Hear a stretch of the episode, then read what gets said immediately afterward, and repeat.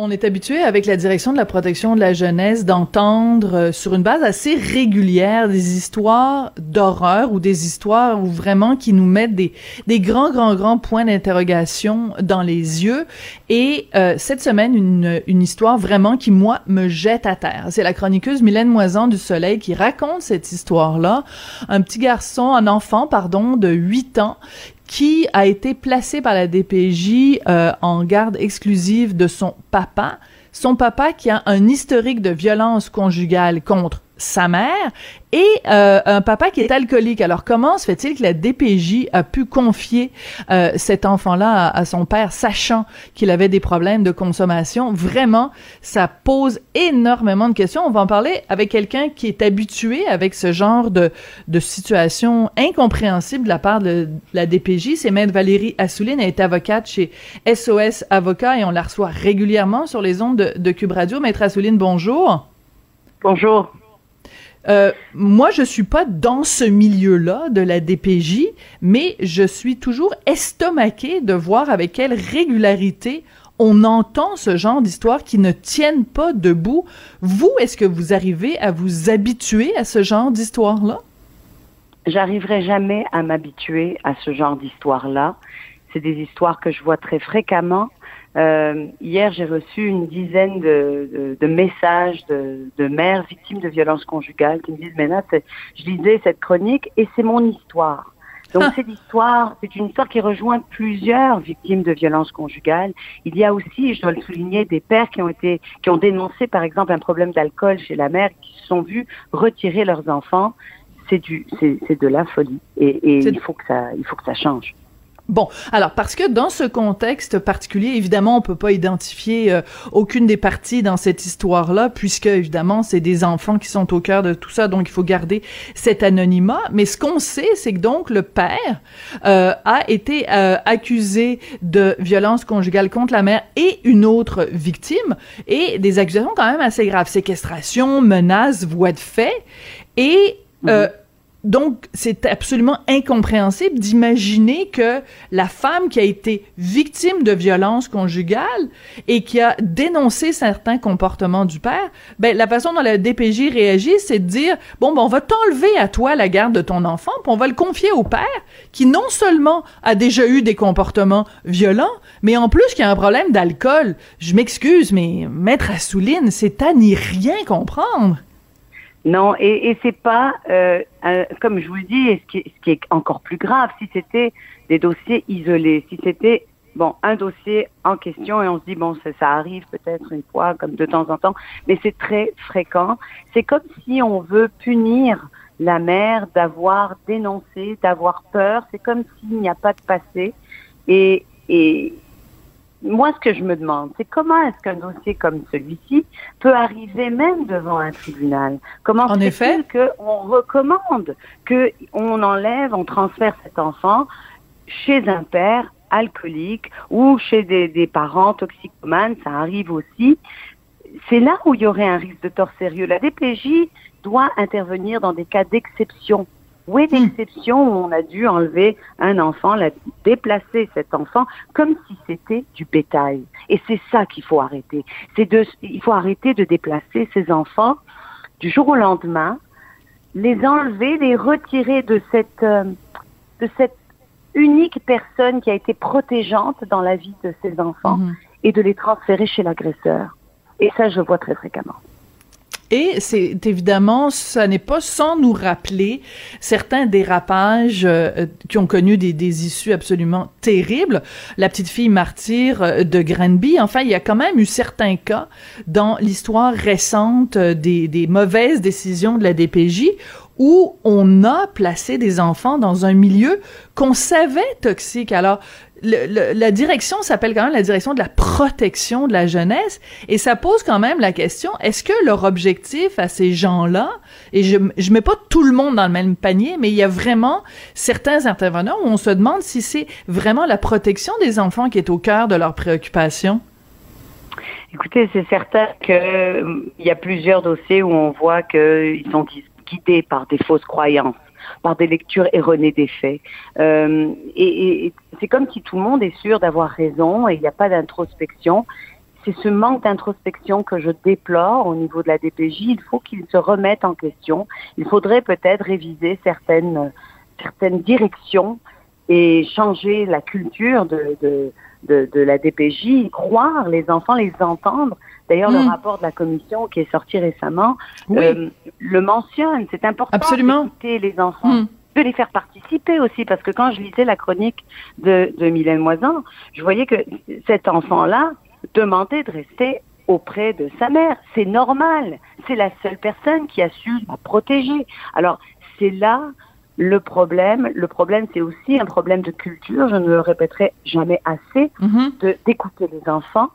Lorsqu'on les déplace, bien, y penser bien avant de les déplacer. Il faut vraiment, euh, on, on peut pas faire ça comme ça. On peut pas déplacer un enfant et en même temps, je lis que euh, il y a ici dans ce dossier-là, euh, il y a un problème inquiétant d'alcool. Que le Ben père oui. a un problème d'alcool qui est toujours inquiétant, préoccupant. Alors ça, c'est important de le mentionner pour les gens qui n'ont pas lu, euh, évidemment, la, chronique en question. Donc, euh, on raconte qu'à un moment donné, au printemps, euh, ce, ce- cet enfant de 8 ans s'est réfugié, réfugié pardon, chez un ami qui habite pas loin. Il avait peur de son père parce que son père était complètement sous et c'était pas la première fois qu'il voyait son père sous. En plus, son père sortait de prison parce que donc, on l'a dit, il avait passé un an en prison pour violence conjugale. Donc moi, je, je, j'essaye de mettre dans la tête de, ce- de cet enfant-là, ok? Son, père, qui est censé être une, figure de, protection, une figure rassurante, non seulement il vient de passer un an en prison parce qu'il a tapé sur maman, mais en plus, il y a un comportement erratique et pour qu'un enfant trouve refuge chez quelqu'un à l'extérieur de la maison, c'est qu'il sent que son, intégrité, sa sécurité est menacée. C'est pas, pas un caprice, un enfant qui s'en va voir le voisin par, euh, bon, parce que ça lui fait plaisir. euh, euh, et donc, c'est tout ça. Donc moi, je me dis, c'est quoi le message qu'on envoie à cet enfant-là, maître Assouline, où il y a une figure d'autorité, une figure parentale qui est menaçante pour lui, puis on lui dit, ben au lieu de te protéger de cette figure-là, au lieu qu'il y ait des droits de rencontre supervisés, ben on va te confier à temps plein à cette personne-là dont tu as tellement peur que au printemps, tu es allé te réfugier chez quelqu'un parce que ton papa était complètement sous. Il doit être perdu, cet enfant-là. Il doit plus rien comprendre à la vie. Et, et c'est exactement ce que je déplore, c'est que j'aurais souhaité que les, les gens qui travaillent, les, qui interviennent auprès des enfants puissent se mettre quelques secondes dans leurs petits souliers. Et ça, c'est vraiment important. Parce que lorsque je pense à cet enfant-là et à d'autres, et il y en a plusieurs, qui du jour au lendemain se font placer euh, par, dans, dans, dans, exactement dans des dossiers similaires, euh, avec des parents alcooliques, avec des parents euh, euh, violents, avec des parents qui ont agressé l'autre parent, je me demande comment comment le perçoit cet enfant et comment Mm. ça va euh, l'affecter, le traumatiser à vie. Et c'est certain que des décisions comme celle-là, je je, je peux pas, euh, on- on- je ne commande pas la décision, je commande la, la direction, la direction de, de, de la DPJ qui est allée demander des recommandations comme celle-là. C'est c'est fort préoccupant. Et tant que ça change pas, tant qu'il n'y a pas vraiment des gardiens pour vérifier, pour surveiller les gardiens, il y aura encore des, problèmes et des histoires, même, des, des histoires comme celle-là. Alors, ce qui est terrible dans cette histoire-là, et évidemment, faut pas non plus euh, faire euh, être un oiseau de malheur ou être un, une espèce de Nostradamus là de, la de la société humaine. Mais si jamais il arrive un drame, si jamais euh, dans ce cas-là, euh, il arrive quelque chose de terrible comme il est arrivé à la petite fille de Granby, là, tous les, intervenants, comme par hasard, vont dire ah ben non, on n'avait aucun insigne avant-coureur, on le savait pas, on pouvait pas prévoir, on peut pas protéger tout le monde puis les surveiller 24 heures sur 24. Mais je m'excuse, mais c'est pas une bonne euh, une bonne réponse. Là, les signes sont énormes. Là, La- l'alarme elle est retentissante. Le, le les feux rouges sont sont sont, voyants. Il y tout clignote là sur le tableau de bord pour nous dire attention situation précaire, situation dangereuse. Comment se fait-il que vous et moi, maître Assouline, on est capable de voir les, panneaux rouges sur le sur le système d'alarme, que Mylène Moisan du Soleil écrit toute une chronique là-dessus et que tout le monde qui lit ça se dit ça n'a aucun sens? Comment se fait-il qu'on soit nombreux à dire ça n'a pas de sens, mais que de l'autre bord ça bouge pas? Mais et c'est ça qui, qui, qui me rend euh, qui me rend enragée parfois. Hein. Vous savez, je sais que vous suivez mes, ma page Facebook et vous voyez absolument tout ce que tout ce que je raconte. Euh, et ce qui m'insurge, c'est que on on considère pas l'enfant. Parce que la protection de la jeunesse, je parle souvent des droits des mères, par exemple, victimes de violences conjugales, je parle souvent, mais ultimement, la personne que je représente, c'est cet enfant-là. C'est l'enfant qui a été placé, déplacé euh, et, qui va être traumatisé et qu'on considère comme si c'est comme si cet enfant n'avait pas de passé. C'est comme si cet enfant hmm. est né à l'âge de 8 ans. Alors que hmm. cet enfant a été témoin de la violence, a des traumatismes qu'il aurait fallu peut-être régler, qu'il aurait fallu peut-être euh, adresser avant de retirer cet enfant et de le placer avec le parent agresseur. C'est incompréhensible. Je ne comprends pas. Je ne comprends pas que ça ne bouge pas plus rapidement. Je ne comprends pas que M. Carman ne fait pas euh, des, des, actions rapides. On attend une commission, on attend un rapport. On l'a eu, le rapport, on en a eu des, des dizaines de rapports qui ont été mis dans les, sur les tablettes. Euh, la commission d'ailleurs des droits de la personne euh, mm. nous le dit, elle, elle le dit que ça fait 30 ans qu'elle donne des recommandations, 30 ans, voilà. et il n'y a rien mm. qui bouge. Et dans Grimby, je le souligne et je le lis, l'enquête de la commission révèle des manquements à toutes les étapes du processus clinique et légal qui visait à protéger la jeune victime.